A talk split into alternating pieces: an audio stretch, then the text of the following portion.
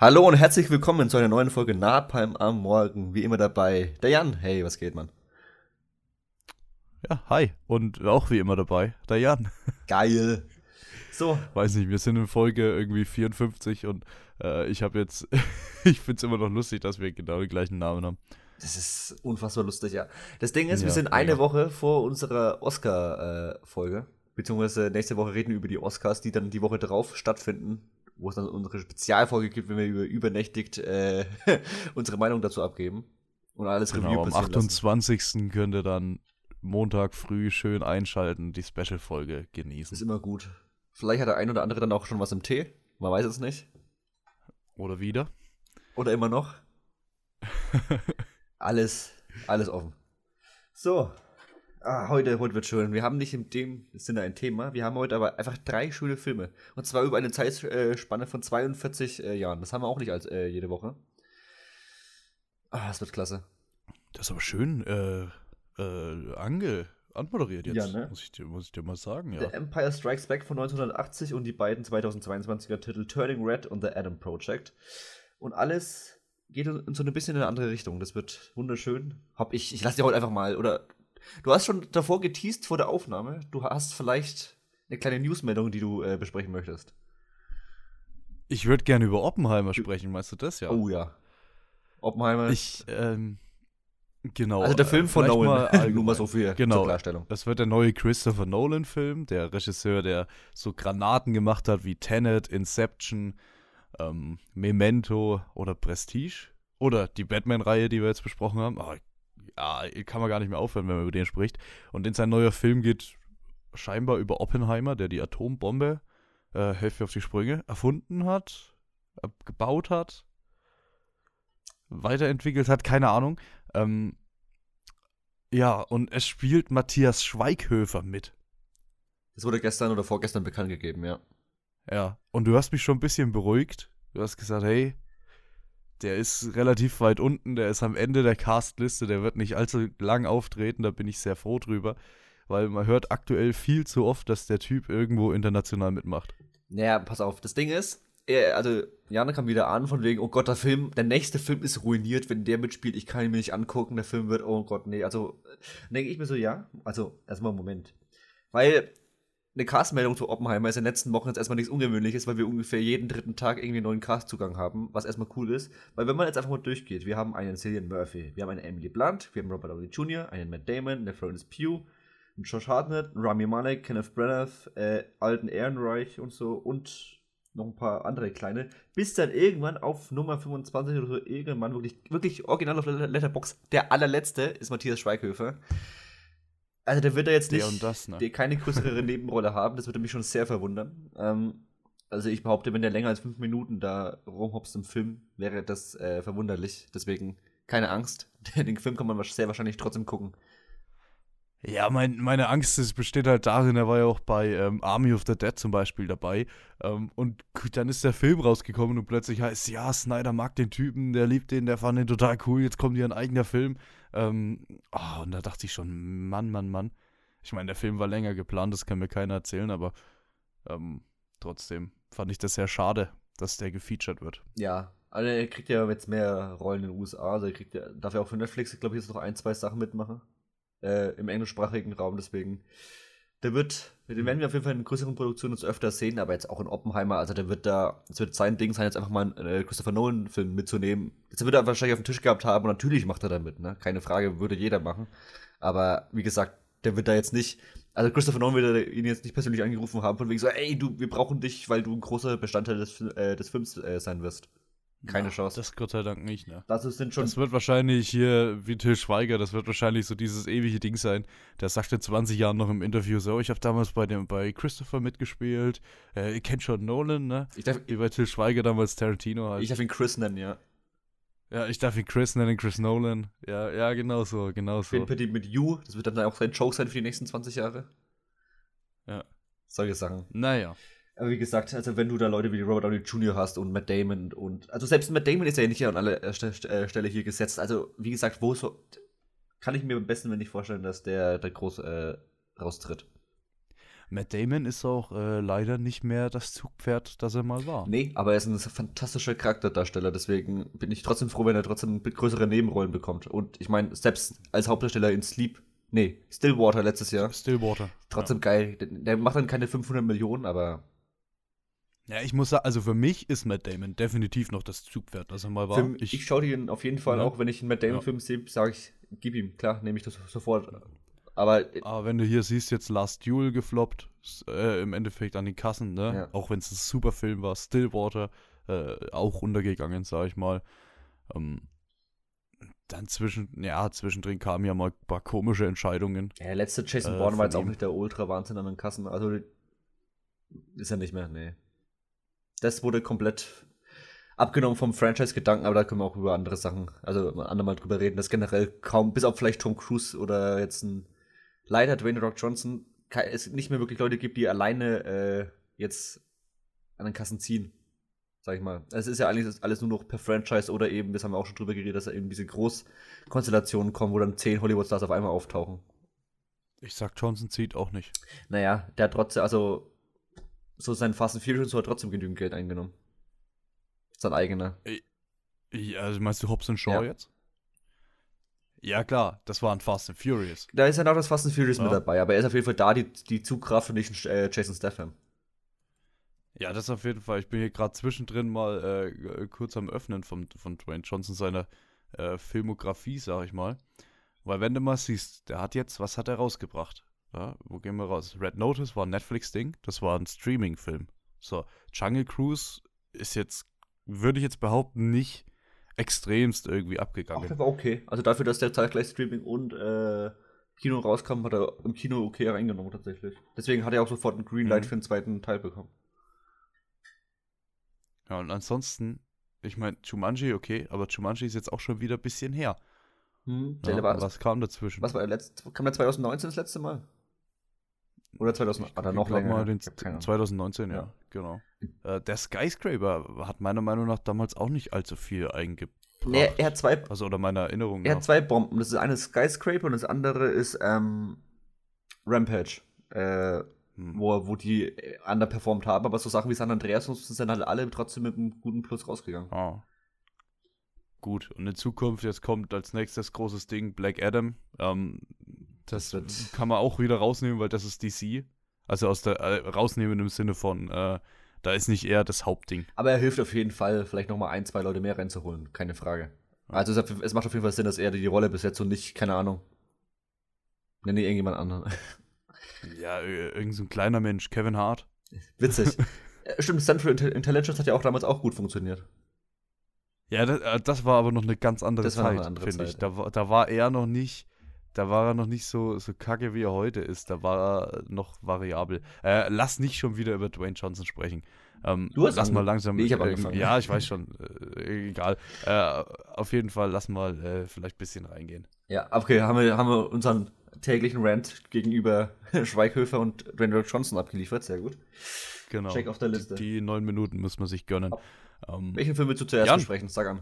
Das wollte ich dich gerade auch ja, fragen. Ich habe zuerst gefragt. Letzte Woche habe ich rausgesucht. Ja, okay. Ähm, ja, dann lass mal, komm, dann lass mal heute ganz wild einsteigen. Lass mal Star Wars 5 beginnen. Das hätte ich tatsächlich jetzt auch gesagt, okay. Ja. Ja, Star Wars Episode 5, äh, ich liebe den ja komplett einfach nur, weil der inszenatorisch deutlich besser ist als der, der doch, doch sehr, sehr einfache vierte Teil von letzter Woche, finde ich.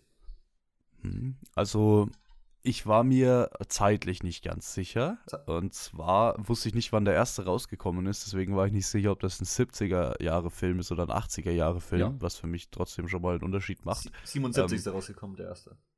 Ja, ich war mir dann trotzdem beim Schauen sicher, weil das ist sowas von 80er Jahre. Ja, ja, ja, ja. das, also, das, das, das trieft nach 80er Jahren. Punktlandung 80er Jahre, ja. Ja. Äh, erstmal eine kleine eine kleine Frage an, an dich, weil du dich besser auskennst. Ähm, gleich zu Beginn überleben ja, äh, oder überlebt Luke, der ist ja ziemlich fertig vom Schnee, ähm, diesen Schneesturm, weil er in dieses, ich sag mal, in dieses Alpaka reingeht. Ähm, Frage, wie überlebt Han? Der hat sich, glaube ich, mit reingequetscht. Das ist auch noch Platz für den, okay. Der, der, der, der, der, der, der, die Gedärme raus. Ach, das geht schon. Hm, Okay, ja, ist egal. Also ist jetzt nichts, was mich irgendwie den, den Film schlechter oder besser machen lässt. Ne? Das, das Ja, die haben damals einfach ein bisschen zu viel Back Grills geschaut, mein Gott. Es ist gut möglich. Wahrscheinlich war eine Straße daneben. Ich glaube, das hat Back Grills aber Ähm. wirklich auch mal gemacht. Hat irgendwie ein Pferd oder irgendwo ein Kamel ausgehäutet und hat sich in der Nacht dann da reingelegt, ja. Ne, es gibt auch es gibt auch ein super Video, wo er so richtig episch über so eine Schlucht drüber springt und dann ist ist quasi Schnitt und die stehen aus demselben Kamerawinkel quasi wie er über diese Schlucht gesprungen ist und schwenken einfach nach links und da ist einfach ein Highway. Ja, das, das kenne ich, das ist saugeil. Ne? Gut, äh, aber Star Wars Darth Vaders Kopf ist schon mal kleiner. Ich, mir ist es im vierten Teil nie so äh, prägnant aufgefallen, wie du es immer gesagt hast. Also deswegen, ja, von, also wenn du das, Boah, das- empfindest, ist schön. Ohne Scheiß, Darth Vader sieht so viel äh, besser und böser aus in dem Film, wie im vierten Teil. Ähm, die Stimme bleibt beim, beim gleichen. Jetzt kommst du aber auch mal ein bisschen in die Macht rein. Ne? Ja. Also ich finde, du siehst deutlich mehr Macht äh, als im Teil davor. Du hast auch, ich glaube, es ist auch cool, wenn du den zum ersten Mal siehst. Glaube glaub ich, weißt du auch nicht direkt, dass Yoda Yoda ist. Das ist ja der Witz daran, ja. Aber das meinte ich Ja, ja. Das ist ja. also, er, er, er stürzt auf irgendeinem komischen Waldplaneten ab, äh, er säuft seinen X-Wing in irgendeinem Dümpel und dann der nächste Typ, den er trifft, ist natürlich Yoda. Ich meine, das, äh, also klar weißt du es nicht direkt, sag ich jetzt mal, aber das machen Filme ja öfter mal so und bei manchen ist es halt obvious. Und ich glaube, bei dem hätte es ganz gut klappen können. Ja, und mittlerweile Ja. ist aber auch, klar- also wenn du zum Beispiel jetzt im, sagen wir so, in ein paar Jahren kommt ein neuer Star Wars-Film raus und irgendwo, die landen irgendwo mit dem Schiff, du kannst davon ausgehen, die, die erste Person, die sie treffen, ist die Person, die sie auch wirklich treffen wollen, weil das ist, wie gesagt, Ja. Star Wars ist in der äh, Richtung immer schon extrem simpel gewesen. Da Ja, klar. muss man überhaupt nicht drum rumreden. Das ist auch, auch diese fliegende Stadt am Schluss und die fliegen unten drunter und hey, wer hängt denn Ja, da? genau, genau. Ne? Riesen, Riesenstadt, ne, und, ah, da hinten ist er, ich sehe ihn. Ich glaube, das muss auch ein ziemlich krasser Moment gewesen sein, äh, früher, wie man den Film gesehen hat und es kam dieses, ja, ich bin ein Vater. Ähm, ich meine, heutzutage, das ist popkulturell in aller Munde. Das heißt, dass, selbst wenn man es wirklich noch nicht gesehen hat, äh, ist das jetzt wahrscheinlich keine große Überraschung.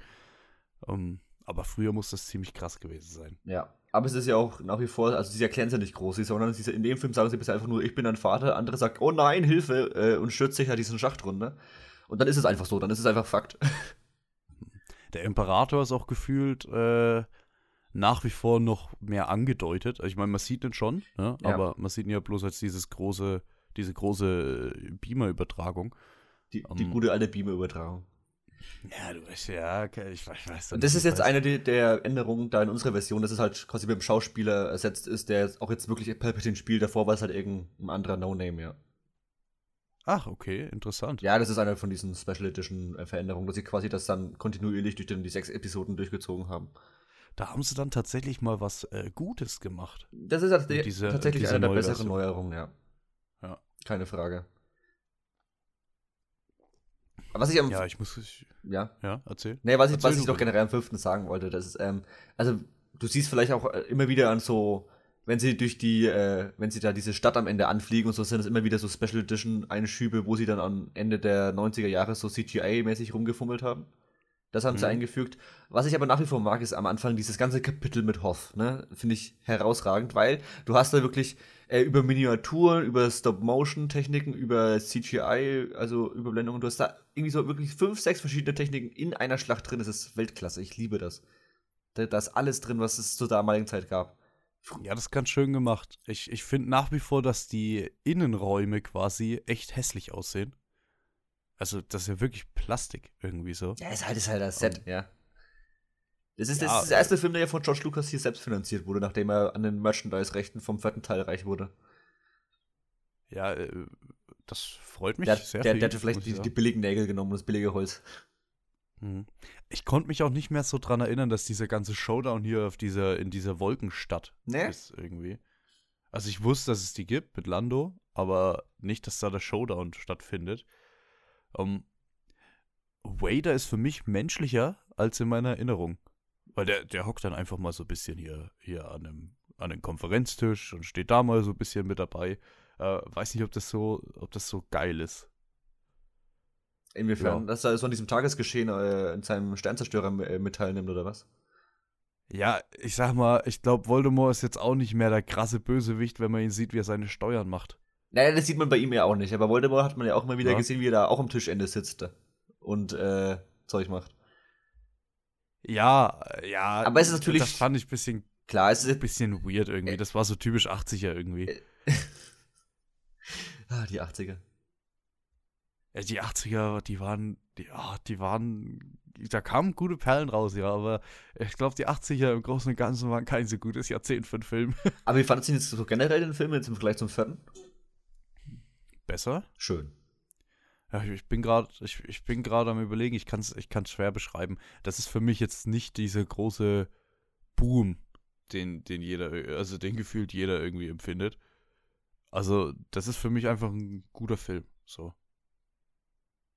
Ach, für mich ist er einfach in jeder, äh, in jeder Hinsicht einfach besser als der, als der vierte Teil. So.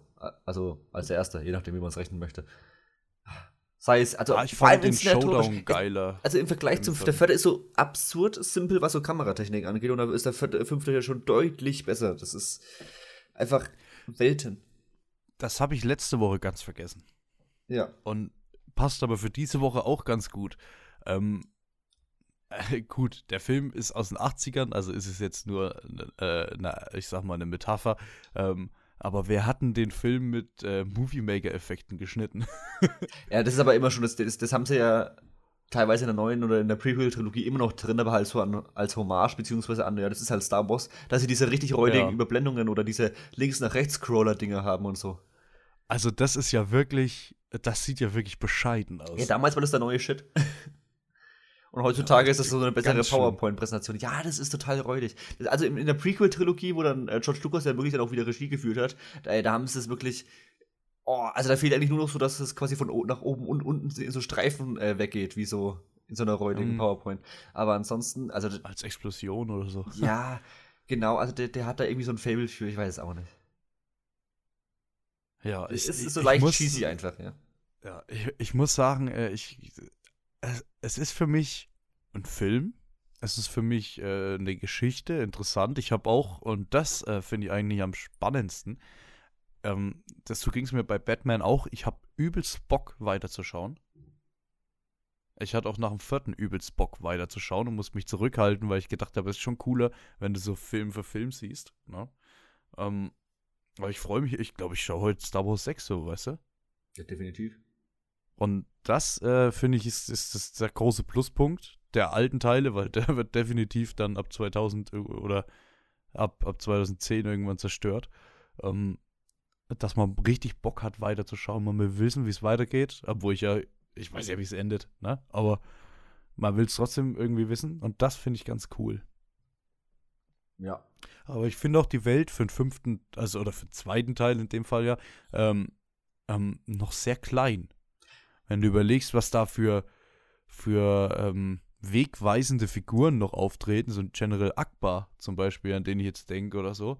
Na, so diese Figuren, wo du so als total groß wahrgenommen hast, auch ein Obi-Wan Kenobi, der ist ja, der ist ja nichtig.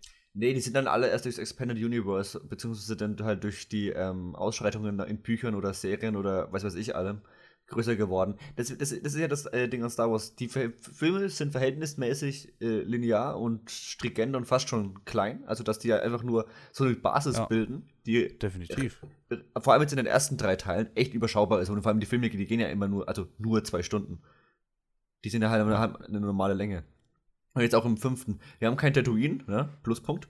Äh, wir haben auch nur mit Hoth, Dagobah und dieser Wolkenstadt haben wir auch ja nur, nur drei größere Szenarien. Ansonsten chillen die ja nur in, äh, vor allem auf dem äh, Millennium Falcon rum. Vor allem die anderen drei. Ja, aber was ich mir hier zum Beispiel dann, äh, was ich sehr, sehr oft gelesen habe, gerade jetzt, weil diese Kenobi-Folge, ja- äh, Serie ja kommen soll, ähm, oder kommt, Ja. ähm, dass es damals große Diskussionen gab vor den Prequels. Ähm, wie kann man das machen? Man kann doch hier Alec Guinness äh, nicht ersetzen, nicht mit Ewan McGregor. Und dann plötzlich hat Ewan McGregor total toll gemacht, denn jeder war, war äh, halt, hat gesagt, okay, das war das Einzige, was hätte gehen können, aber wie kann man sowas machen? Äh, Alter, ganz ehrlich, Alec Guinness hat eine Screentime in Star Wars von vielleicht 20 Minuten. Eben, das meine ich ja. Das, da wird auch ein bisschen viel hochgelobt, was nicht hochgelobt werden sollte. Ja, also erzähl mir doch keinen. Also, weißt du, was ich meine? Ja, aber das meine ich halt. Du hast halt diese Basis an diesen drei äh, Grundfilmen und dann kannst du aber halt selber entscheiden, möchtest du mehr über diese Unterwelt von äh, Tatooine erfahren, dann kannst du ja ein Buch dazu kaufen und so. Ne? Also du kannst ja das halt selbstständig erweitern, wenn du willst.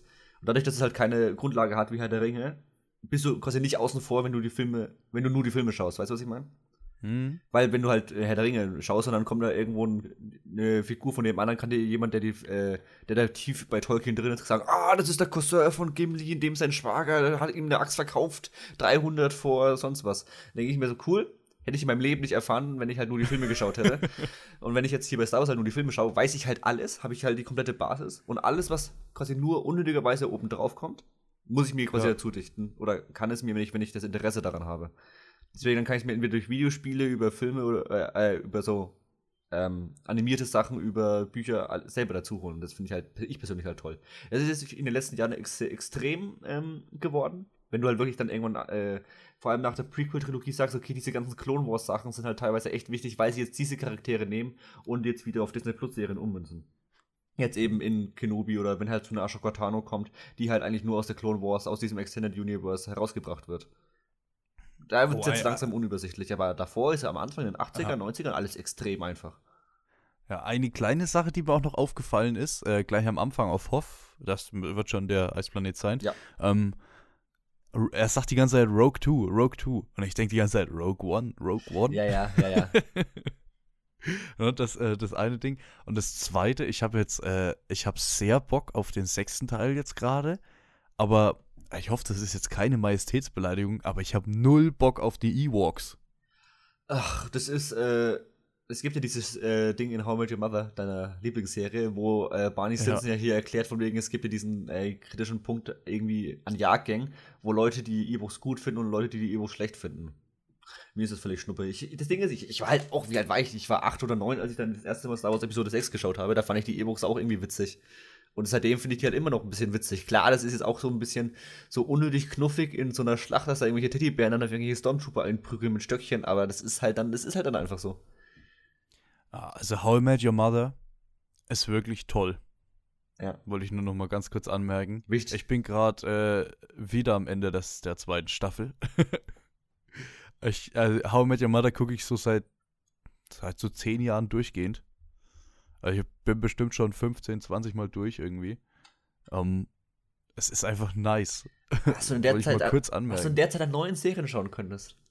Ja, aber ich will ja, äh, wenn ich How I Met Your Mother anmache, ich mache das zum Essen oder so, ne? So. Und dann, dann will ich ja genau das sehen. Dann will ich eine gute Sitcom sehen.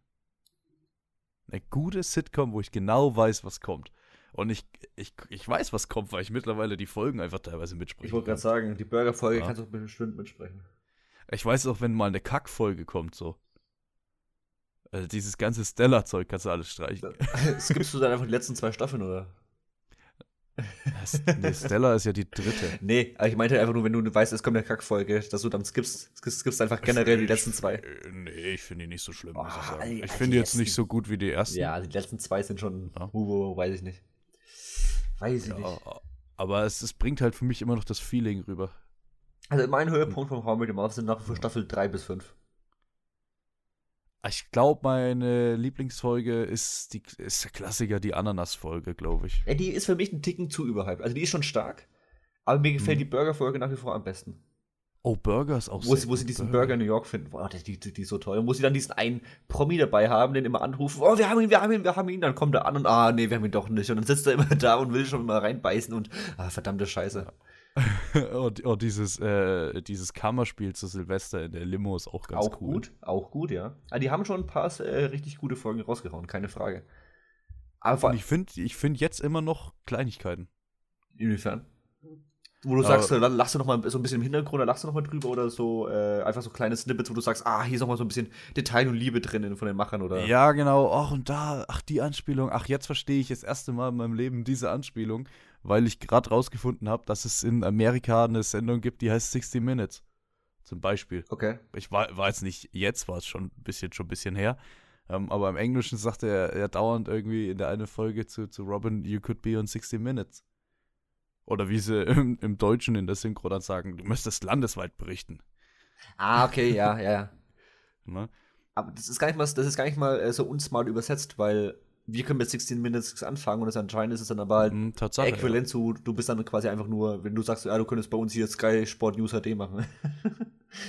Ja, ja kannst du mal wieder dir schön die Tagesschau irgendwie berichten. Ach Gott, das war, Egal, das war mal, ja. das war mal, da habe ich irgendwo gearbeitet äh, im, im Lager und dann habe ich halt dem Typen erzählt, äh, die halt da ihre Ausbildung gemacht haben, dass ich äh, halt irgendwas mit Medien mache, ne? Ich habe das gar nicht mal so weit ausge, ausge, ausgearbeitet und der hat dann immer gedacht, ich gehe zu Sky Sport News HD. Oh, ich sehe dich irgendwann bei, bei Sky Sport News HD 1. Weil das ist, das ist dem so sein äh, Standardsender war, der den ganzen Tag hat laufen lassen daheim. Ah, ich sehe dich bei Sky Sport News HD in ein paar Jahren. Super, freue ich mich. Ich hab's, ja, dann einfach irgendwann gesagt, ah, ja, da bin ich dann irgendwann. Keine Frage. Ja, ich sehe dich schon in ein paar Jahren, wenn du dann plötzlich neben Paul Ronsheimer bei Bild TV auftrittst. Himmelhilfe. Gut. Ah, ich, aber, aber dann auch nur mit einem äh, Apple Earpod in einem Ohr, oder? genau, und ein Handy die ganze Zeit in der Hand. Ja. Und ein Kriegshelm äh, schon auf. Ich weiß gar nicht, ob ich diesen äh, unbeeindruckten Gesichtsausdruck von ihm die ganze Zeit hinbekomme. Dieses, ich, ich fühle mich leicht wichtig, will es mir aber auch nicht an, äh, ansehen lassen. Hm. Genauso guckt Genau. er. Genauso guckt er, muss man drauf achten. Dann kommen wir doch von Paul Ronsheimer zurück zu Darth Vader. Ähm, und sprechen nochmal wieder über Star Wars 5. Äh, ja. Äh, ich kann stundenlang Äh, über Star Wars reden, kein Problem. Die Lichtschwertkämpfe finde ich noch cooler. Ich finde es sehr schön, dass du Lichtschwert sagst. Na, was ist es denn sonst? Ja, aber ich, vor allem in der Prequel-Trilogie haben sie irgendwann mit angefangen, das Laserschwert zu nennen. Und es ist halt absolut lächerlich, wenn dann Count Dooku ankommt.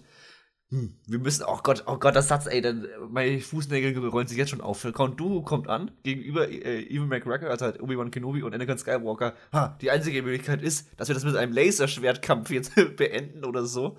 Ey, das, ah, da denke ich mir auch so, alter, George, das kannst du nicht sowas schreiben, beziehungsweise im Deutschen muss doch irgendjemand mal auf, äh, gemerkt haben, dass man die Scheiße nicht so übersetzt. Ah, Ja.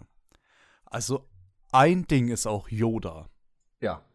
Ja, jetzt pass mal auf, jetzt geht er dahin und dann hast du ja diesen klassischen Punkt so, okay, der Held muss jetzt mal trainieren, ne? Da wird's jetzt bei Rocky sehen, eine schöne Montage, wie er irgendwie irgendwelche Treppen raufläuft. Ähm, siehst du nicht. Du, also gefühlt, so wie der Film das inszeniert, äh, Luke kommt an.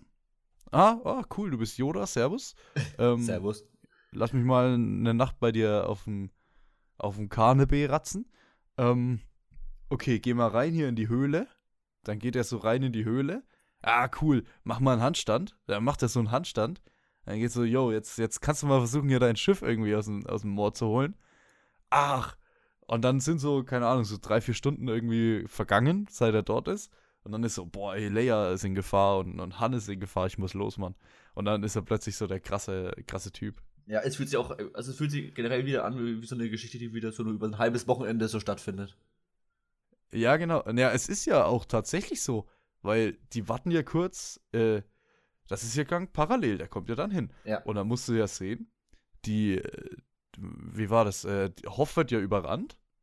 Ja. Da geht An äh, Anakin- äh, Luke geht da zu Yoda und die haben ja ihren Die flüchten ja vom Ding. Nicht mehr, genau. Mopsantrieb. Ja, ist doch Traumschiff, oder? Ist der Mopsantrieb, ja. Denke ich. Ja. So, das heißt, äh, sie sind dann plötzlich auf so einen Asteroiden, dann warten sie ein paar Stündchen, bis die endlich weg sind, dann verstecken sie sich hinter diesem. Ist es ein Sternenzerstörer? Ja. Oh, Alter, oh, wie krass bin ich. Okay, hinter diesem Boah, krass, ey. Sternenzerstörer. ja, komm, dass ich den Namen weiß, ist schon heftig. Äh, hinter diesem, ja, das Schiff der Bösen. So, da warten sie kurz, dann sind die Bösen weg, nach ein paar Stündchen, ne?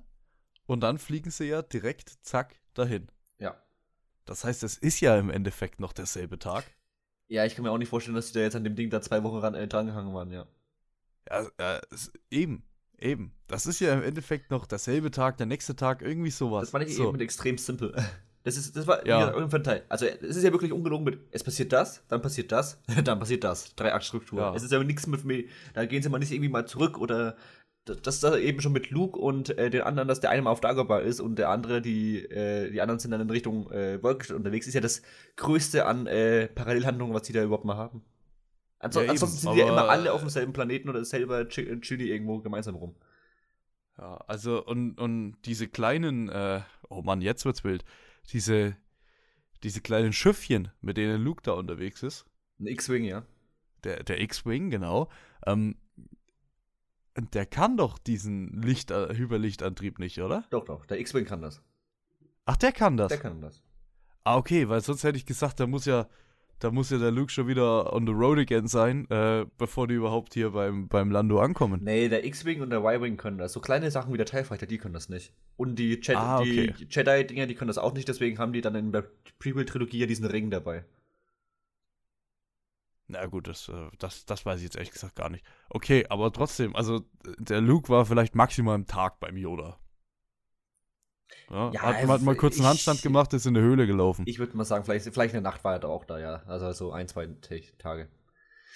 ja, aber maximal. Also viel mehr würde ich auch nicht sagen, weil, ja, wie gesagt, es haut ansonsten mit dieser, mit der, äh, mit den anderen Dudes nicht hinterher, die da durchs äh, Welt, Weltall cruisen. Hm. Also, weiß auch nicht. Der Henry Maske hätte einen geboxt, sag ich. nach, nach einem Tag Training. Ja, aber schon mal, wie gut Luke ist, dass er nach einem Tag sofort so extrem gut ist.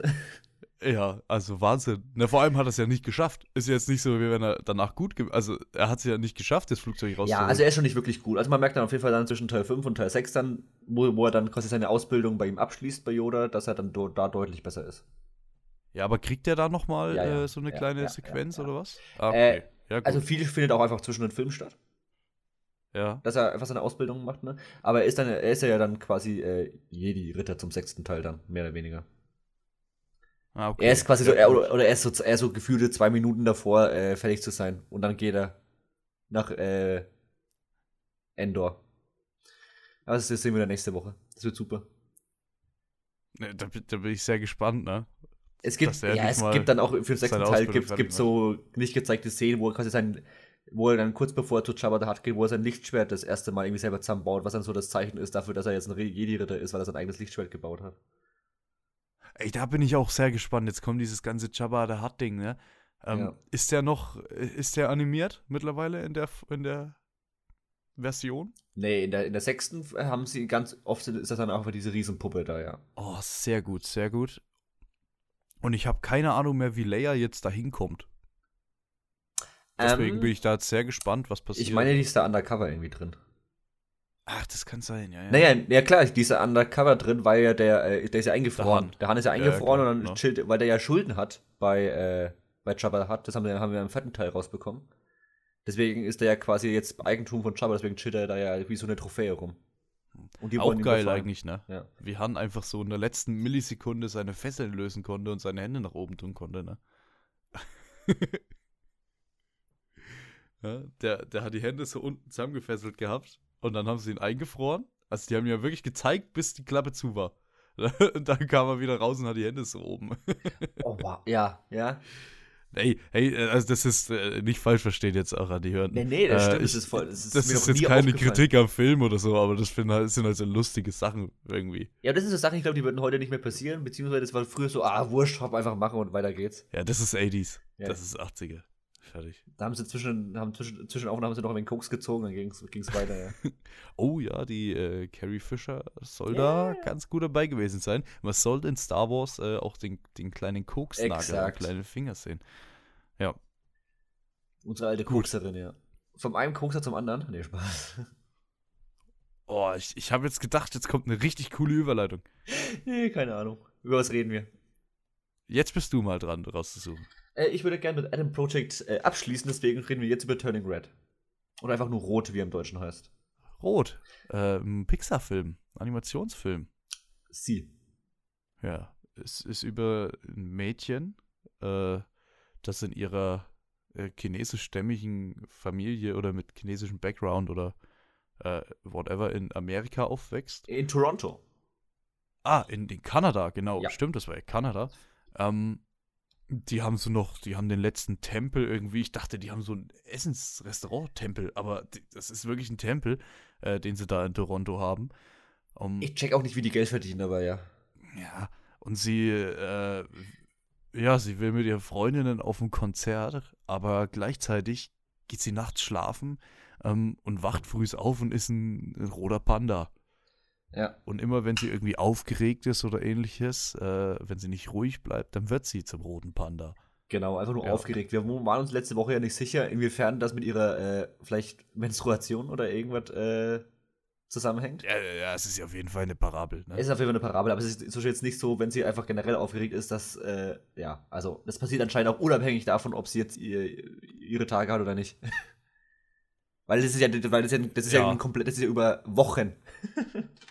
und, ja, und soweit habe ich noch halt in Biologie aufgepasst, dass es nicht Metapher, ja. normalerweise wochenlang ist.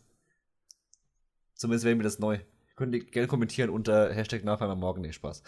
Äh, ja, auf jeden Fall. Äh, Peinlich die, Das Mädchen hat halt jetzt irgendwie das Problem, dass sie zum Panda wird. Und äh, weil das so ein alter, ich sag, ich sag mal, äh, positiv konnotierter Fluch ist, äh, den irgendwie ihre Ur-Ur-Urgroßmutter irgendwie bekommen hat. Jetzt sind die ganzen Frauen in ihrer, äh, in ihrer Familie werden ja dann irgendwie irgendwann zu Pandas, wenn sie erwachsen werden. Aber auch was für Riesenpandas. Also Ne, man könnte ja in der ja. selben Größe bleiben. Nicht? Sie ist auf einmal so groß wie so ein halbes Zimmer und dann die Mutter später ist ja dann auch. Äh, die Mutter ist einfach ein Kaiju. Ja, genau. Das wird dann auf einmal so ein. In den letzten 20 Minuten wird der Film generell voll irre. ja, es ist einfach Godzilla. Am Schluss ist es einfach Godzilla. Nie im Leben damit gerechnet. Fand ich immer ganz witzig. Ja. Naja, und sie will halt auf dieses Konzert und das ist am gleichen Tag von dieser Zeremonie, diesem Zauber, wo sie irgendwie dann äh, dem Panda bändigen kann, damit es nicht mehr wird. Ja. Ja. Wie fandst du den Film?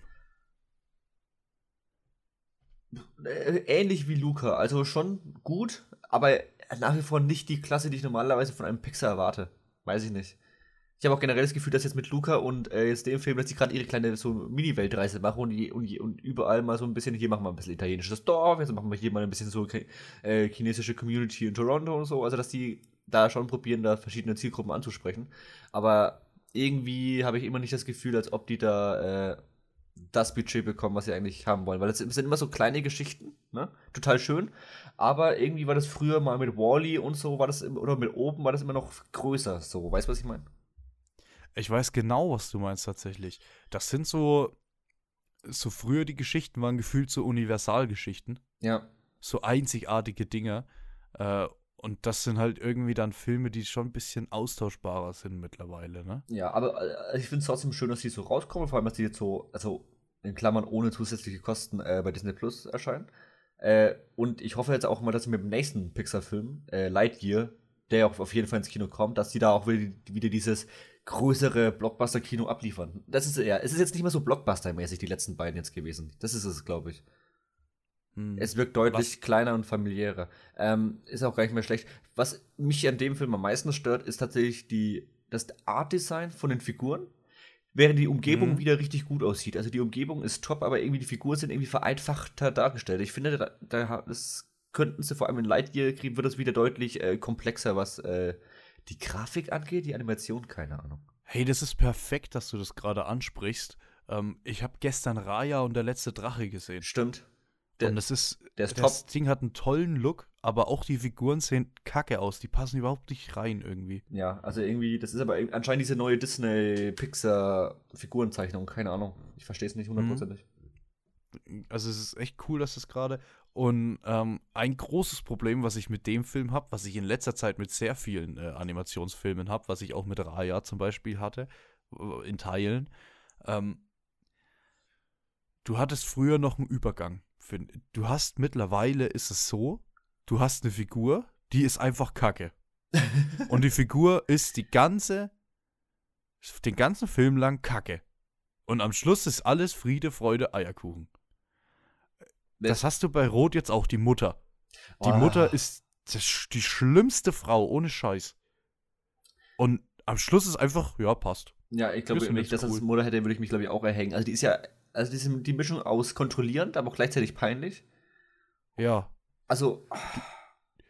Die, Alter, die ist so schlimm, dass sie nur aus Grant, weil ihr pubertierende Tochter irgendwo weggerannt ist, ähm, eine ganze Stadt zerstört hat. Ja, und auch am Anfang von wegen so, sie muss die, äh, die Sachen, die sie ihrer Mutter nicht zeigen möchte, so die, also nicht nur die Einseite, die werden unterm Bett versteckt, weil die Mutter, sobald sie nicht eine Eins schreibt, komplett ausrastet oder so. Das ist dann schon wieder so eine Art von äh, Elternführung, die ich absolut nicht gut heiße und äh, total schlimm finde. Und das ist immer noch so wie soll man sagen, gezeigt wird in, in so Mainstream-Media, finde ich absolut äh, räudig. Also da muss man auch. auch sie, kommen Sie mal halt ein Bild von einem Jungen.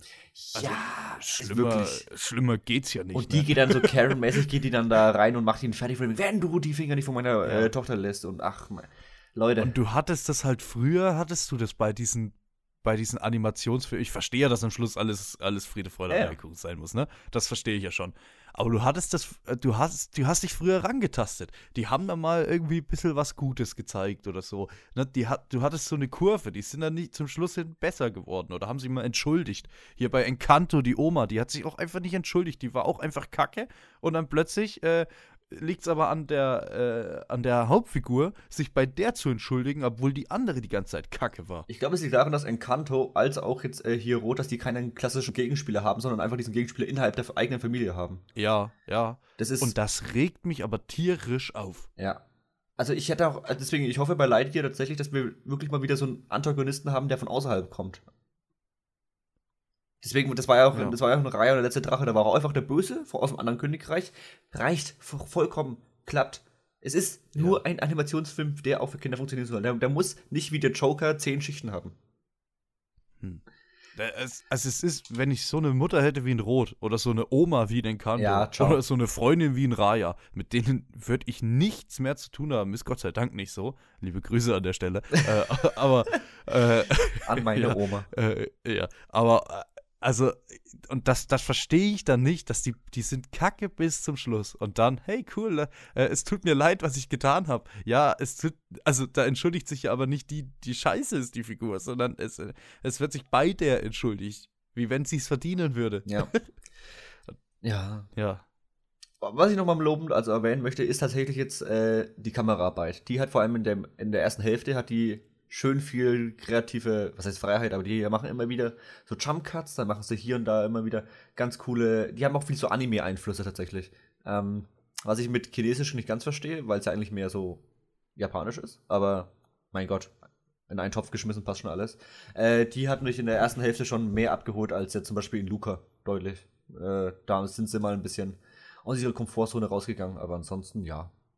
Ich war ja sowieso kein so Fan von Luca. Äh, da Der wir macht sich mittlerweile in meiner, äh, im Nachgang macht er sich in meiner Erinnerung eigentlich ganz gut, weil das so ein schöner, so, so, ein, so ein romantisches italienisches Fischerdörfchen war, das gefällt mir, hat mir im Nachhinein immer noch so ein bisschen Urlaubsstimmung mitgegeben, ja. Ja, die Story war halt nicht ganz so, Nee, die Story, die war auch wieder sehr banal. ganz so mein Ding. Aber so die Grundstimmung, die gefällt mir Luca nach wie vor ganz gut, während ich zum Beispiel hier denke, dass der mir deutlich, im Nachhinein deutlich, äh, das heißt bitterer aufstoßen, aber dass der im Nachhinein nicht so sich wiederbelebt wie Luca, sondern dass der halt einfach nur, es ist halt einfach, äh, gut, jetzt spielt es in Toronto, aber es ist eine komplett austauschbare Stadtkulisse. Also es ist ja nicht so, dass man jetzt weiß, aha, Toronto, sondern, ja, das könnte jetzt genauso gut, keine Ahnung, New Jersey sein. Ja, äh, ich, ich glaube, ich, ich, ich glaub, bis auf das Kaiju bleibt nicht viel hängen. Genau, und halt Ja.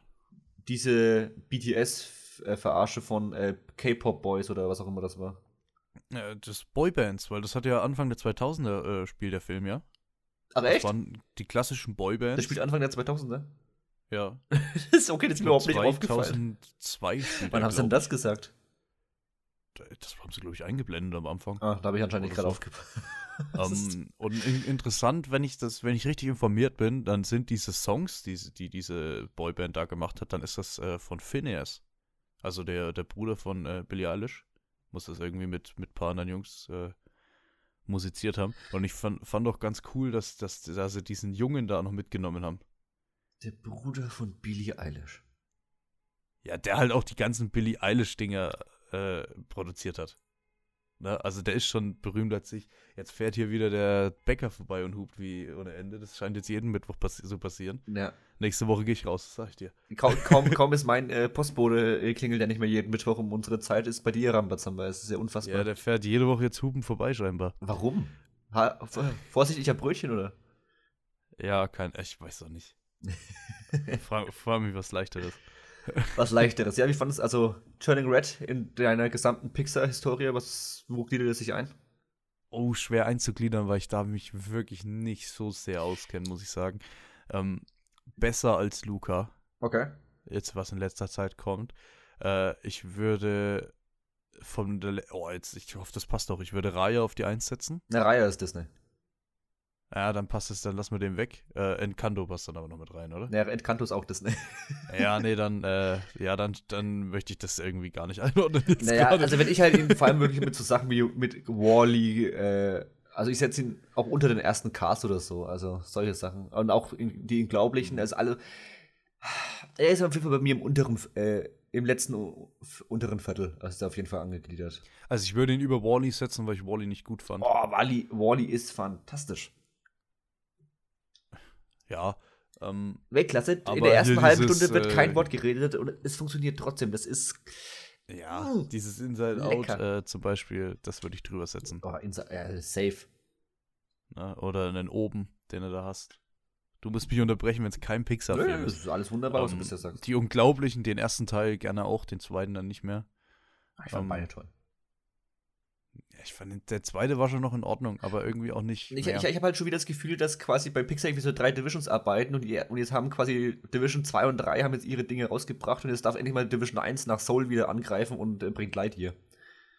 Ach ja, den wollte ich gerade auch noch anbringen. Äh, Soul würde ich auch drunter Es, es, setzen. es ist einfach nur in meinem. Gefühl so, als ob da quasi, also klar, die haben mehrere Studios in Pixar selber drin. Es ist halt so, als ob da jetzt so quasi so die, Ja. die ich will jetzt nicht sagen aus dem Ärmel geschüttelt, das hört sich jetzt wieder so, so, so böse an, aber quasi die nicht ganz so hoch antizipierten Filme jetzt quasi wechseln. Und jetzt kommt wieder so der, der große, wo sie wirklich seit Jahren mal wieder dran gearbeitet haben, weil der sieht technisch, sieht der mal wieder wirklich so nach Benchmark aus, wie äh, das letzte Mal, was war der letzte, wo ich das letzte Mal gedacht habe, boah, leck mich am Arsch, wie sieht denn das aus? Äh, Toy Story 4, genau. Ja, Toy Story 4 Also- sah fantastisch aus. Das war der Obershit. Und das ist jetzt wirklich bei Lightyear wir- wirklich wieder, wo ich denke, so ja, da haben sie wahrscheinlich wieder mal wirklich Geld reingebuttert, weil das auch ihr so bestes Franchise ist, so Toy Story, was Geld angeht. Äh, das, das muss rocken und dann sind auch wieder die Besten der Besten drin. ja, ich bin echt positiv überrascht von Raya, muss ich dir sagen. Ich, Der ist toll auch, ja. ich feiere diese Welt, muss ich s- sehr. Ich feiere den Style bis auf die Menschen, weil die halt irgendwie verkackt haben. Ja, Disney hat das auch schon mal besser mitbekommen mitbekommen mit den Menschen. Also die Menschen sahen sowohl in Rapunzel, also neu verföhnt, also in Tangled, als auch in äh, Frozen Ticken besser aus. Ja, ich fand, die, sah, die sehen schon gut aus, aber die passen, haben halt nicht in die Welt reingepasst. In die, vom Style in die her. Folklore, ja. Boah, und weißt du, was ich mir zum Schluss hin gedacht habe? Ja, ich hätte, ja. ey, von Raya hätte ich gerne ein Live-Action-Ding. So richtig brutal. ja. So ein bisschen auf Rache-Story und nicht so auf Freundschaftsstory, ne? Kämpfe, Das hätte ich gern. Das wird nicht passieren, aber das finde ich geil. die Kämpfe waren cool. Ich will ja nach wie vor Sumania 2. Kriege ich aber nicht.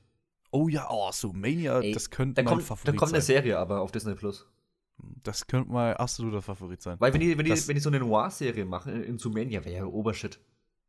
Also ja, da hoffe ich also wirklich, das dass sie machen. Wahnsinn. Also die, Ja. die kommt, ich weiß nicht, ob sie dieses Jahr kommt, aber ich hoffe, dass sie jetzt irgendwann mal kommt.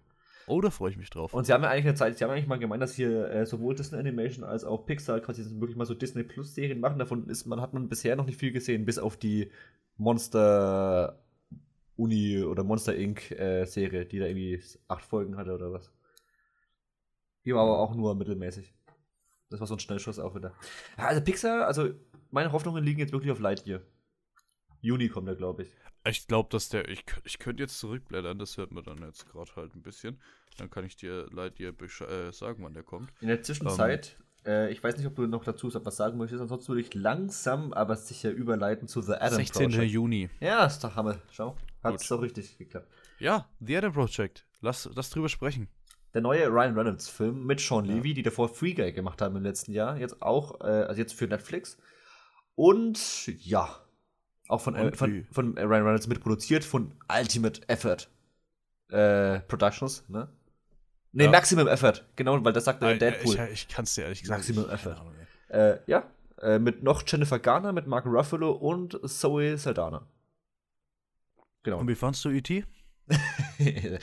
ah, witzig. Witzig, Okay, witzig, witzig. also der Film fängt. äh, Ich würde sagen, wir beginnen mal mit dem Schlechten, dann können wir dann. ja, mach, mal, mach, mach du mal wieder deine Synopsis von der Handlung. Das machst du immer so schön, so in zwei Sätzen. Ach, oder so, genau.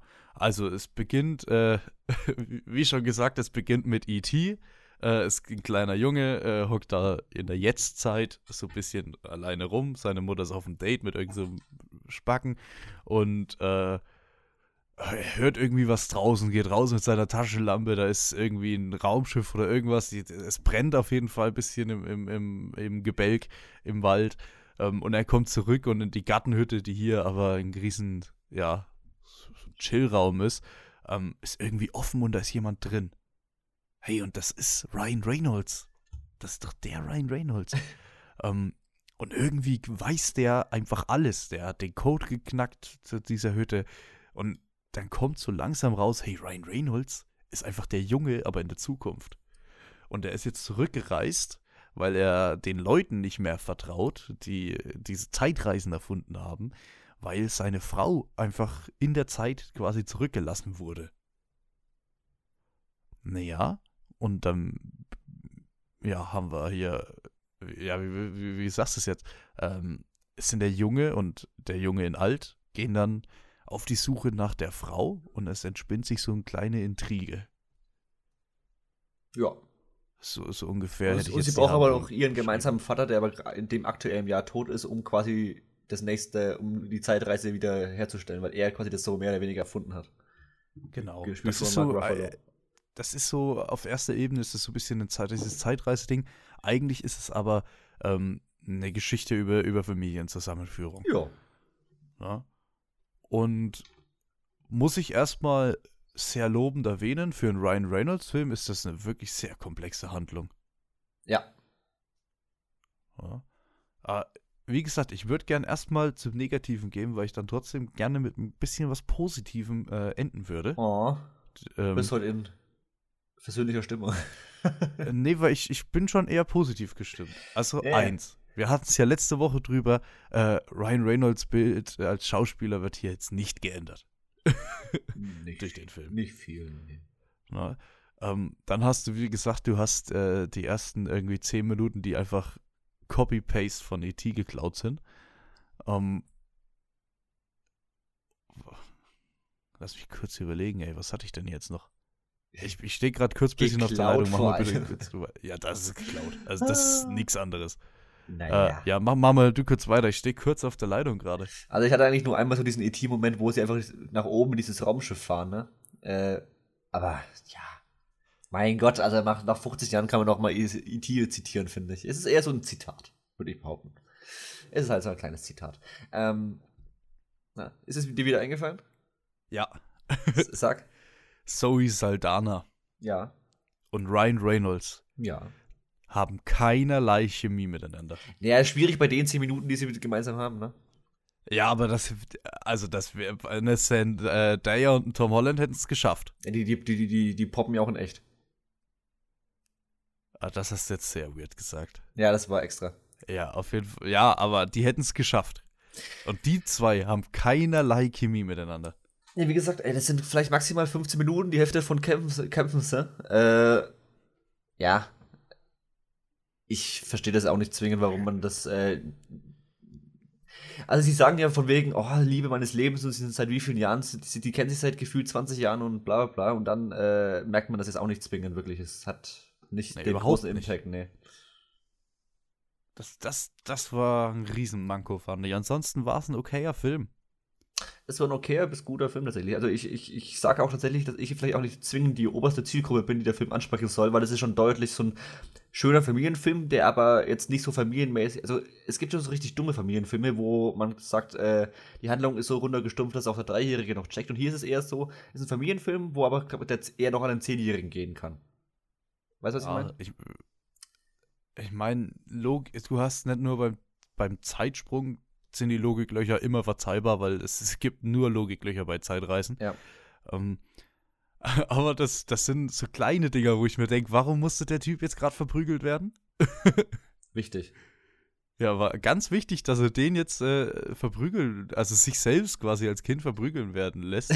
äh, das hat nicht, aber Hauptsache, da darf man nichts in der Zeit ändern, aber irgendwie den in eine andere Zeit mitnehmen und lauter so Zeugs. Also das ist schon ein bisschen Quatsch. Ähm, die Bösewichtin hat mir jetzt auch nicht so. Ja, die war gefallen. großer Reinfall, aber das war auch überhaupt nicht. Also die war wirklich da, wo jetzt bei Encanto von gesagt haben, die war einfach nur da, die, die kommt von außerhalb und will, ist einfach böse. Fertig. Ja, nice Kill auf jeden Fall. Ja, das war echt äh, ein nicer Kill. Stimmt. Möchte ich sagen. Nicer Kill. Da haben sie, ja. ja. Und auch, ich muss auch sagen, dass die Kämpfe generell in, im Wald und so und auch die Verfolgungsjagd, da, dass die überraschend kompetent waren. Jetzt nicht Weltklasse, aber überraschend kompetent. Also da hätte ich Schlimmeres erwartet. Also der hat ein cooles äh, Laserschwert gehabt. In dem Fall passt, glaube ich, dieses Wort besser. Oder Speer eher. Es war eher so ein Speer. Ja, ein Laserspeer. Mhm.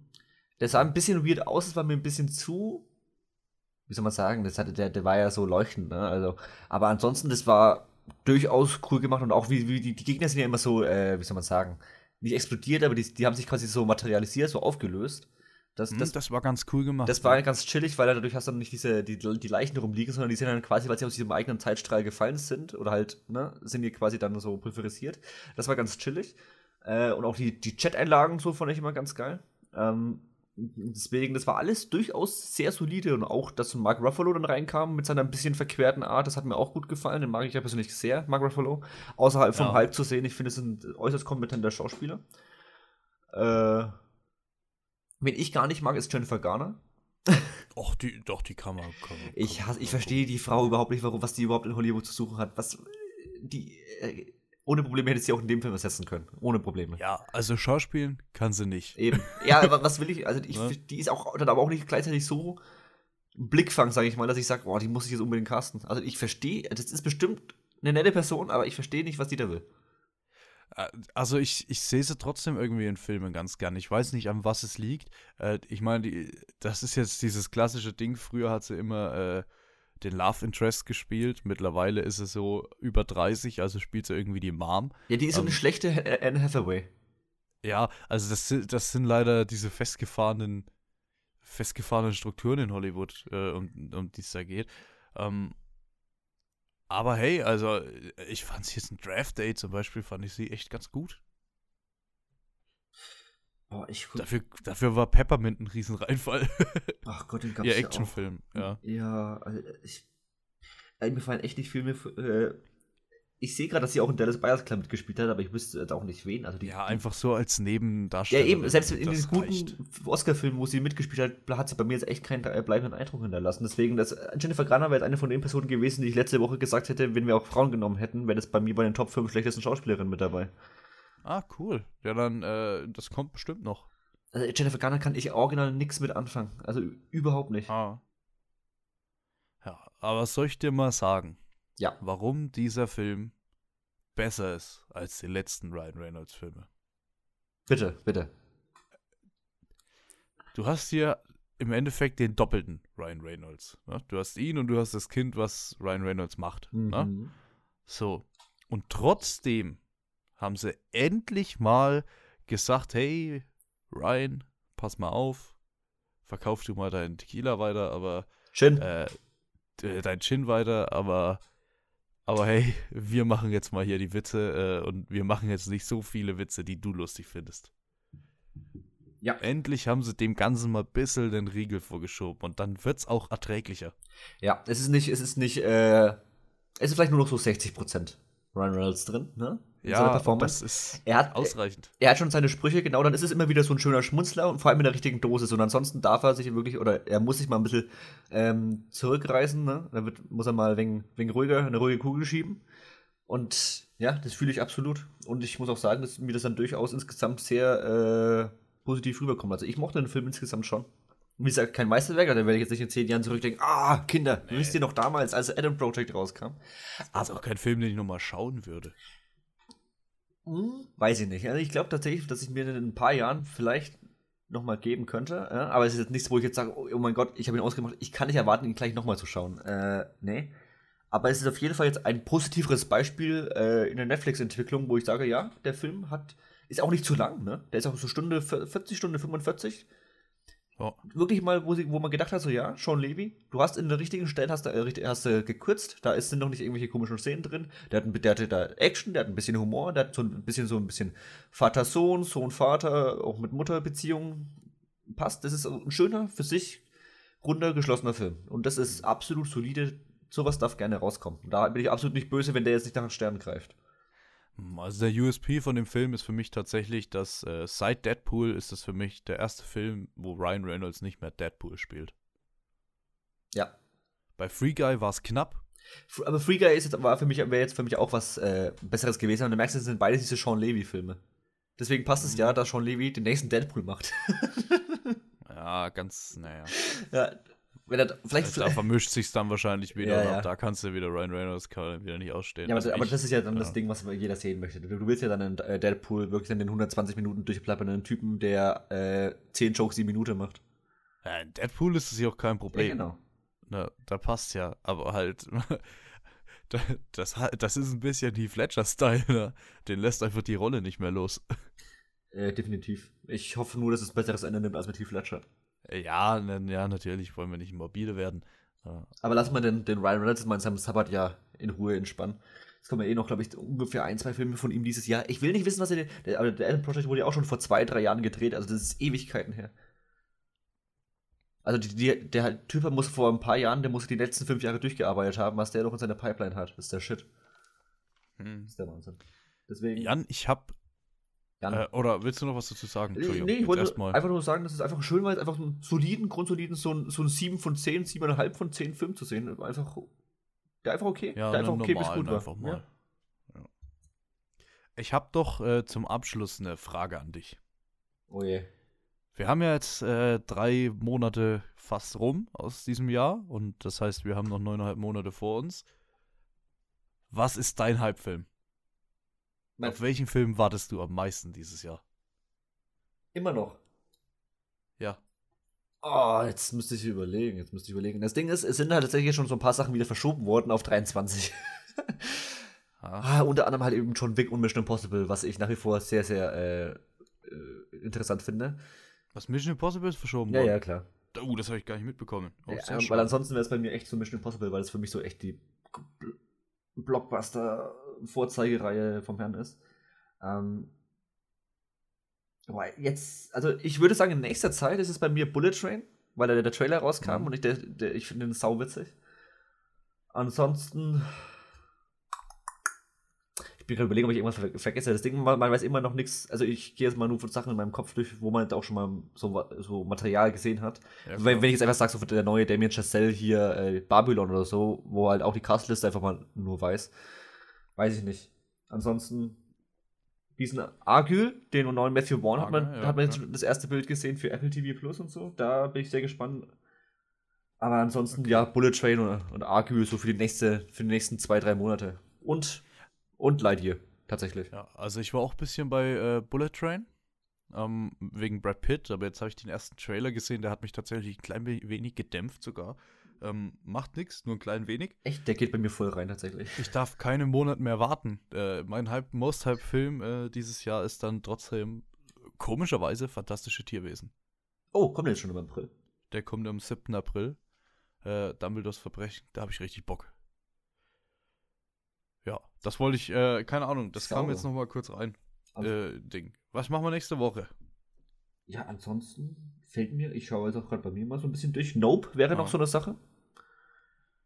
Weil der, Ich bin nicht so der Horror, ne? Ich freue mich drauf, aber Ey, der Trailer ist mal wirklich wieder, wieder so, so, ein- so ein Alien, das Film, da habe ich mega Bock. Also so, ich glaube nicht, dass Aliens sind. doch, so eine fliegende Untertasse, safe. Kleiner Shot hier, Leute. Ich, Prediction, ich glaube nicht, dass es Aliens sind.